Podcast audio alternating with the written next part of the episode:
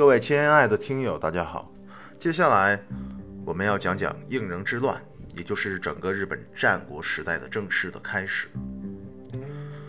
话说，将军足利义满之后，室町幕府势力日衰，大权逐渐旁落到各地的大名手里。第八代将军足利义政懦弱无能，管领细川胜元才是实际的幕府统治者。足利义政到了二十九岁，仍然没有儿子。心灰意冷的义政便把将军位传给了弟弟足利义士。谁知道义士才当了将军不到一年，义政的儿子足利义尚便出生了。本该属于自己的太后之位飞了，义尚的母亲日野父子不禁气急败坏。他赶紧找来了最信任的重臣山明宗权，要山明家保义尚登上将军之位。可是已经当上大将军的义士不答应。而管领细川胜元也支持义士，两边敌对义士的火花四迸，大战一触即发。应仁元年，也就是一四六七年，双方见无法说服对方，便撕破老脸，不再做君子。元年，细川胜元和东部各藩国大名十六万，后世称之为东军，讨伐山明。山明宗权也不甘示弱，凑了十一万西国各藩国的军队，视为西军，与东军就在京都。天子脚下厮杀，长达十一年的应仁之乱爆发，各地的大名以自己的利益为基础开始站队，东军和西军的队伍不断扩大，甚至有一家大名分裂，加入两个敌对阵营的，比如斯波家、田山家、富坚家等。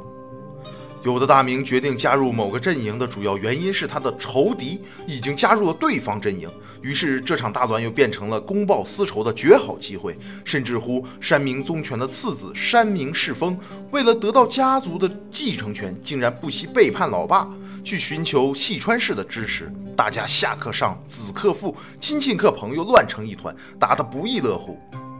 当然，双方在大战闲暇之际。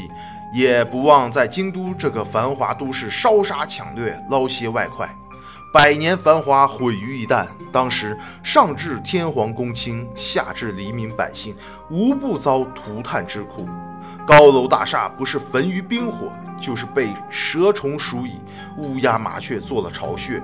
王公大臣也要自己去找食物充饥，冻饿倒闭于沟壑的不计其数。有诗为证。君知否？帝都一片荒凉，夕阳漫照野地。金丝鸟见此风光，泪似长。混战持续了十一年，谁也奈何不了谁。一四七三年，山明宗权和细川胜元先后死去，两边也打得精疲力竭，觉得是该收场的时候了。一四七四年，双方的继任者细川正元和山明正丰讲和。一四七七年，西军全部撤离回国，应仁之乱结束。战后的结果是，足利义尚当上了将军。足利义士出走美浓，但自此以后，室町幕府更加衰弱。细川正元独揽朝纲，有半将军之称。其实正元的地位何止半？自从他后来废足利义职，立足利义成做傀儡，根本就应该称跋扈将军。各地大名再也不为幕府所能号令，连应交的贡粮也懒得交了。为了利益地盘，大家互相攻伐，战火蔓延至全国。大鱼吃小鱼，小鱼吃虾米，虾米吃点泥。精彩的战国时代正式开锣。在此，我们要交代一下细川家和山明家的结局。半将军细川正元无子，他老来昏聩，收一个养子不够，接连收养了三个，他们分别是细川成之、细川成元和细川高国。三个兄弟眼馋这个养父的将军位许多年，彼此勾心斗角，埋下了内乱的种子。成之最先忍不住，就派刺客把这老不死的养父杀了。郑元享年四十二岁，细川氏陷入了内乱，于是。成元与家臣三好氏联络高国，合力杀了成之。过不了两年，高国又借大内氏的势力打跑了成元。细川高国死后，细川成元的儿子细川晴元卷土重来，继承了细川家督。细川晴元鸟尽弓藏，借故攻杀了大功臣三好元长，却留下他的儿子三好长庆继续重用。一五四八年，手握重兵的三好长庆拥晴元的养子细川氏纲反，晴元仓皇带着他的傀儡将军出逃，到死也没能再回来。细川氏纲则做了三好氏的傀儡，细川家名存实亡。应仁之乱以后，山明氏的领地被大幅缩小，而且世仇世宗氏还不停地挑起叛乱。山明政风无能，根本无法控制。他死后，山明家的继承人山明成风仅能保住阴藩和淡马两国。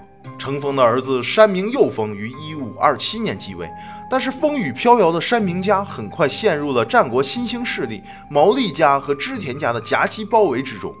家臣间也因为要投靠织田还是毛利，争吵不休，到后来竟然动起手来，变成了织田和毛利冲突的预演。虽然毛利派一度得势，但当1580年羽柴秀吉的中国攻略军开道时，山明家就如同秋风中的落叶一般，被扫进了历史的垃圾堆。世事无常，曾经显赫一时的名门细川家、山明家，终于日暮西山，让位给了更年轻、更强大的战国霸主们。